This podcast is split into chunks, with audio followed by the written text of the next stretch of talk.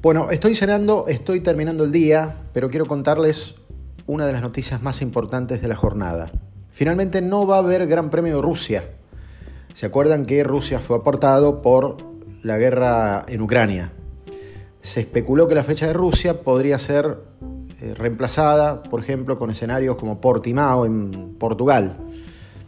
La FIA ha desistido. Entonces, la Fórmula 1 este año va a tener un doble verano va a tener dos recesos grandes, porque la salida de Rusia deja un bache entre el Gran Premio de Italia y el Gran Premio de Japón.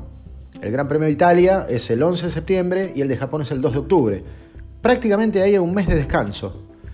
El mismo mes que puede haber descanso entre Hungría y Bélgica, sobre finales de julio, principios de agosto.